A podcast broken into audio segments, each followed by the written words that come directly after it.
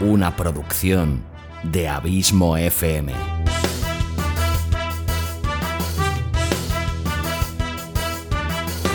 ¿Quieres disfrutar de tu tiempo libre escuchando grandes historias, audiolibros y relatos? Un podcast literalmente literario.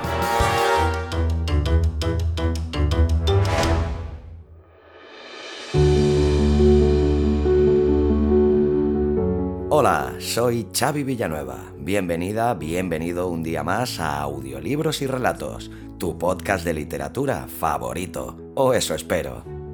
Capítulo 124, decimosexto de esta cuarta temporada, en el que te traigo un nuevo capítulo patrocinado por Lounge, la red social española especializada en audio. Te recuerdo que Lounge y Abismo FM te proponen un reto. El oyente de audiolibros y relatos que publique más posts en Lounge con el hashtag almohadilla abismo FM tendrá premio. Tienes de tiempo hasta el lunes 17 de enero. Dicho ganador será anunciado en Lounge en un post final, siempre con el hashtag almohadilla abismo FM, y se pondrán en contacto con el ganador o ganadora a través del chat de la plataforma. Aprovecha y si aún no lo has hecho, entra ya a Lounge y descúbrela. No te arrepentirás. Y no olvides participar en el reto de Abismo FM. Como algo te dejé caer en el capítulo anterior, hoy te traigo otra nueva sorpresita. Ficha técnica.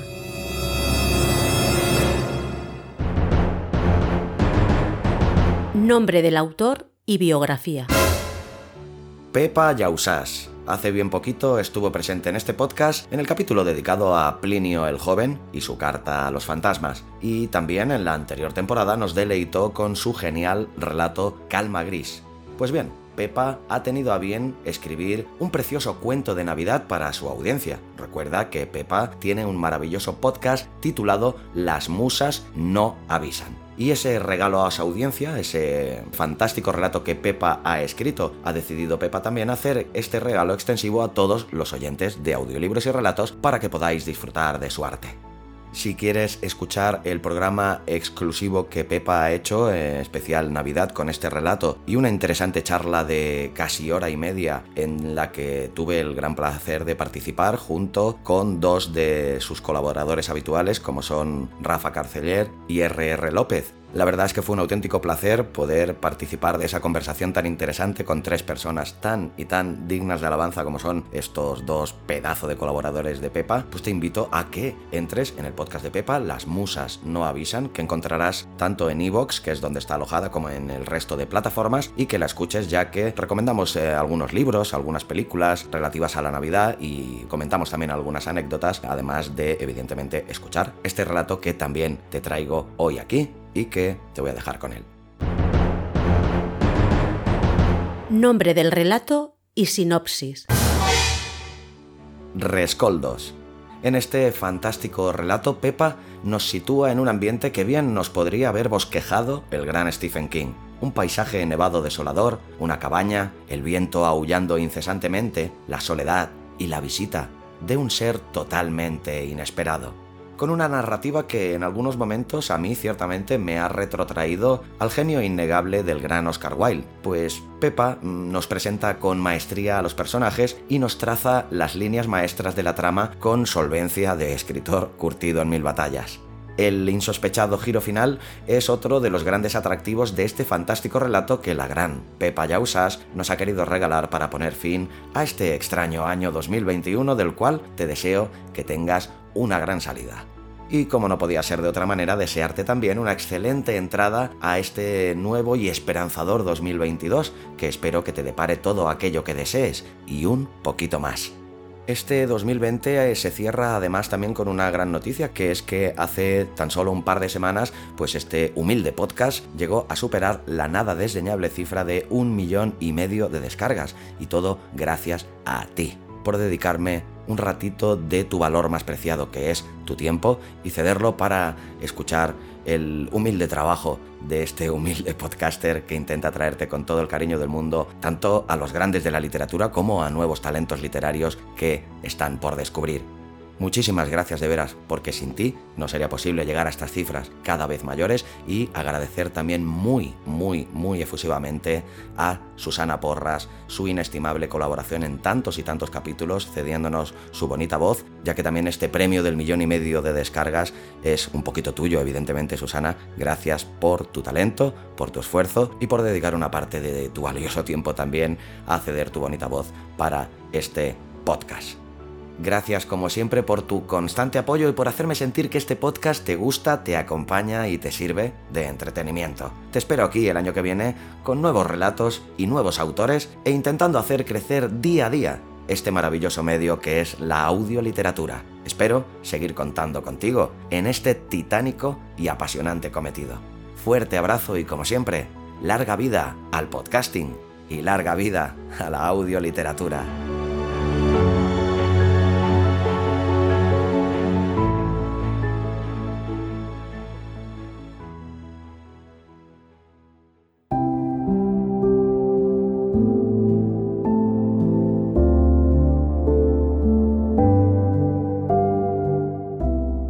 Rescoldos de Pepa Yausás.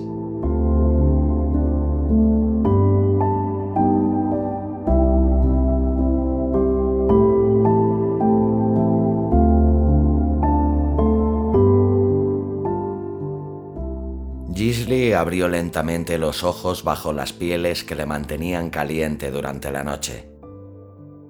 Los restos de la leña en la chimenea hacía ya mucho que se habían consumido. Afortunadamente, la vieja casa de madera aún resistía bien los duros azotes del invierno. Pero aquel invierno estaba resultando especialmente duro para Gisli. Su amada y dulce Leila había muerto aquella primavera y la oscuridad de las largas noches del invierno no hacían más que reflejar el profundo vacío que se había abierto en su corazón.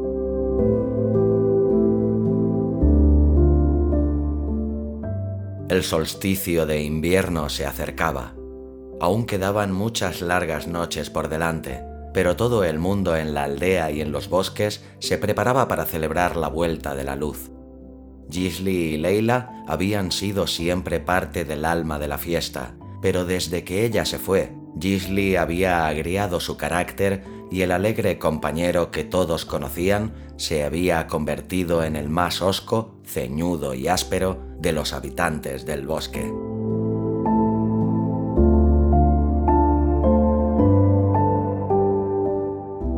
Se alegró de que su vieja cabaña estuviera alejada de todos. Nadie iría a molestarle accidentalmente. Solo había un modo de llegar a la cabaña y era intencionadamente. A estas alturas del invierno, Leila habría acomodado una magnífica despensa de frutos secos, conservas y dulces preparadas al final del otoño. Él habría tallado en madera unos preciosos juguetes que Leila habría decorado amorosamente y en la celebración del solsticio habrían hecho felices con ellos a los niños y los ancianos de la aldea pero un dolor hondo y amargo le corroía las entrañas atándolo como un esclavo al frío y la oscuridad. Las teas estaban todas apagadas, los portavelas y hasta la hoguera estaba apagada. Se levantó con el dolor y el pesar invadiendo sus articulaciones. Puso el último tronco de su reserva en la chimenea e intentó inútilmente encenderlo probó con unas ramas húmedas que llenaron toda la cabaña de humo, obligándolo a salir.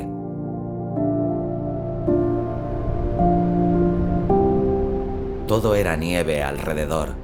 Se dio cuenta de que estaba descalzo, pero tampoco le importó demasiado. Este año Leila tampoco tejería calcetines nuevos. Murmuró unos cuantos improperios por lo bajo mientras observaba el humo saliendo por la puerta y las ventanas. Volvió al interior, se calzó, se abrigó y salió a buscar algo de leña.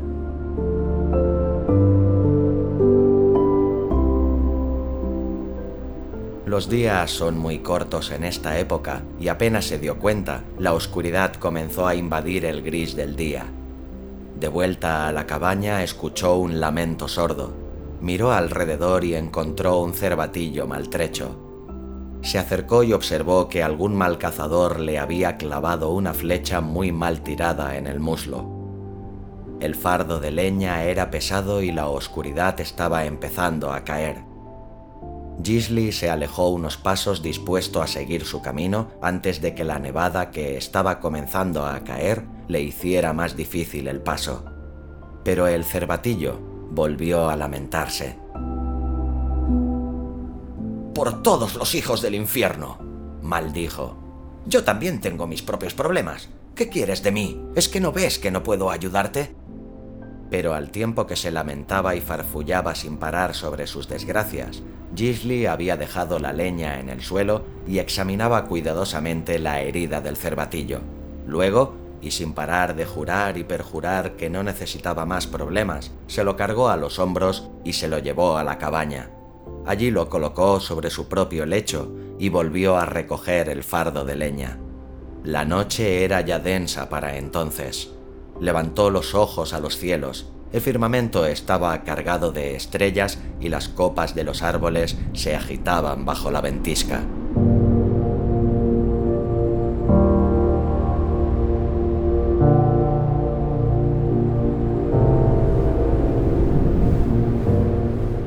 Nieve caía copiosamente y en la distancia, entre los árboles y los remolinos de la nieve, le pareció ver algo moviéndose en las alturas. Lo único que me faltaba. Vaya noche para encontrarse con la cabalgata de Odín. Solo falta que le haya quitado la cena a los dioses. Murmuraba mientras luchaba con el fardo de leña y la ventisca. Tal vez sea esta mi suerte y por fin los dioses permitan que me reúna con mi amada y dulce Leila. ¿Acaso los dioses no pueden ver lo desgraciado que soy? ¿Por qué me castigáis así? Luchó contra el viento y el peso de la nieve que reposaba sobre la leña y sus hombros. Parecía que la cabaña se hubiera movido de su lugar.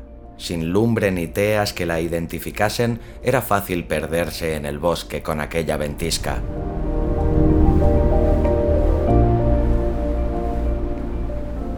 Por fin consiguió llegar a la cabaña, pero antes de entrar buscó algunas hierbas que recoger con las que alimentar al cervatillo herido y también hizo algún pequeño atillo con el que tratar la herida. Encendió el fuego y se preparó cuidadosamente para curar al animal que le observaba sin ningún temor y completamente tranquilo.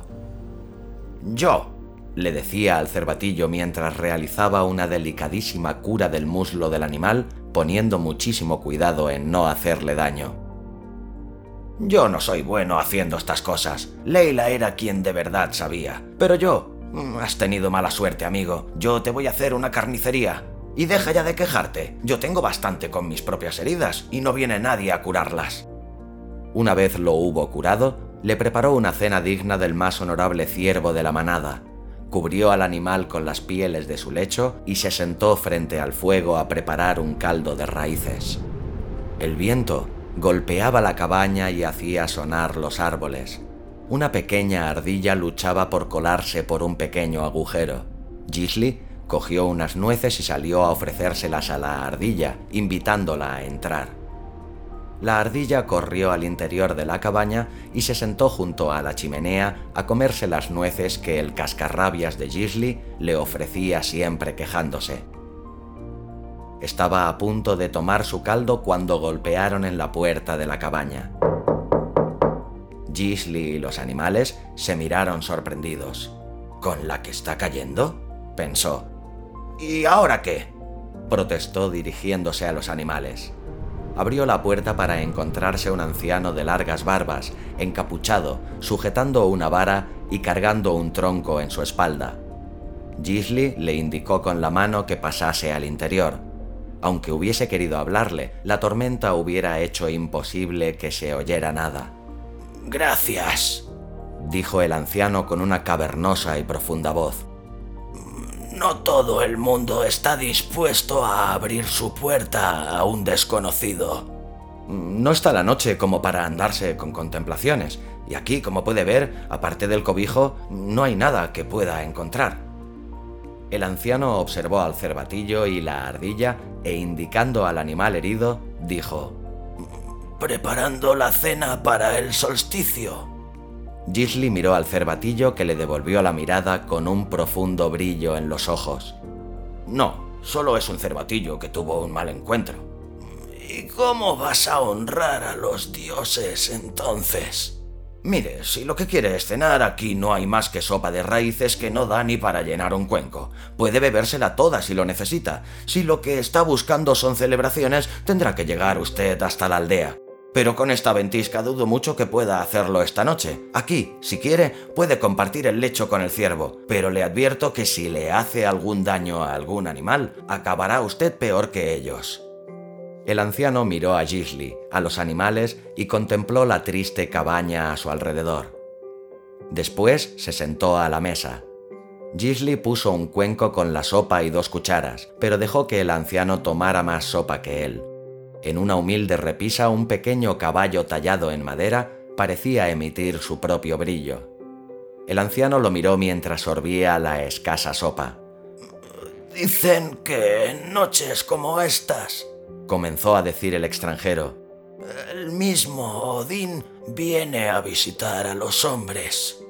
Se dicen tantas cosas, replicó Gisli. Los dioses están muy ocupados con sus cosas de dioses. Aunque llegaran a descender a un lugar como este bosque, ¿por qué habrían de venir a la más triste y humilde cabaña? Hay gente en el pueblo con más necesidad que yo. Yo soy esclavo de un dolor frío y negro como la noche para el que no hay cura. Mi corazón está atenazado por una oscuridad que no es posible alumbrar. En la más profunda oscuridad, la más pequeña de las luminarias se vuelve grande. Cuando la leña está lista, basta una chispa para provocar un incendio. Los dos hombres se miraron en silencio y el ciervo sonrió al extranjero. Gisli se levantó de la mesa, avivó el fuego, acomodó al ciervo e hizo sitio para el anciano. Cogió el caballo tallado de la repisa y se lo metió en un pequeño atillo junto con unas nueces y algunas almendras. El viento rugía con fuerza. Ahora, dijo Gisli, tengo que salir. Hay un niño en el pueblo que perdió a sus padres hace unos meses y... no importa. Volveré antes de que salga el sol. Espero duerma aquí. El ciervo le dará calor cuando la chimenea se consuma. Lo único que le pido es que no les haga daño. Si algo malo les sucediese, lo pagará caro. ¿Entiende? El anciano se puso de pie y a Gisli le pareció que casi podía tocar el techo con su capucha. El anciano asintió con la cabeza. En el corazón de un hombre puro el amor y la esperanza son llamas que pueden menguar pero jamás se apagan completamente. Siempre queda el rescoldo que alimentará nuevas hogueras. Gisli miró al anciano sin responder, abrió la puerta y se marchó adentrándose en la terrible tormenta.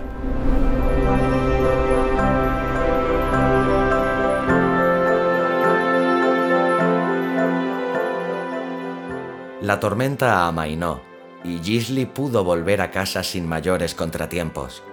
A cierta distancia comenzó a percibir el olor que desprenden las buenas hogueras con un sabroso asado encima. Según se fue acercando a la cabaña comenzó a ver que ésta desprendía luz y la chimenea soltaba un precioso y reconfortante humo. Ardillas, conejos, pájaros y otros animales del bosque se arremolinaban alrededor de las paredes colocando ramas y reparando pequeños agujeros. En la entrada unos zorros usaban sus colas para limpiar la nieve del camino. En cuanto él puso el pie en el rellano del bosque fuera de los árboles donde estaba la cabaña, todos los animales corrieron a esconderse. Gisli, extrañado, se acercó con mucho sigilo a la casa que lucía como si la mismísima Leila hubiera vuelto y no se tratase más que de uno de los muchos días felices del pasado.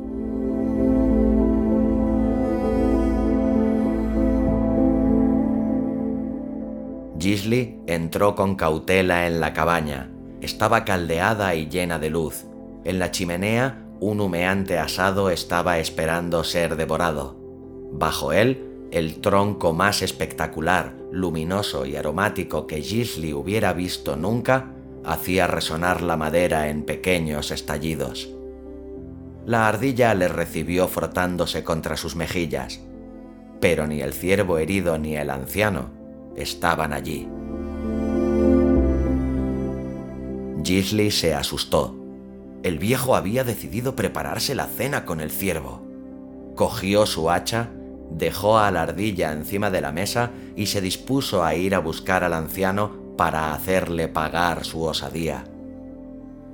Abrió la puerta y a unos escasos metros de él, el ciervo pastaba tranquilamente. Se escuchó el relinchar de un caballo y a lo lejos distinguió la figura del anciano caminando junto al animal. El caballo se dio la vuelta en la distancia y relinchó haciendo revolotear sus ocho patas al aire.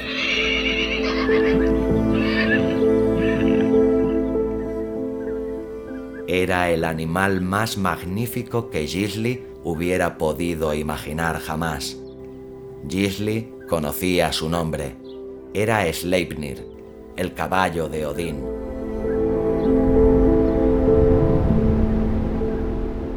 Un golpe de viento, una nube de nieve arremolinada y los dos se desvanecieron ante sus ojos.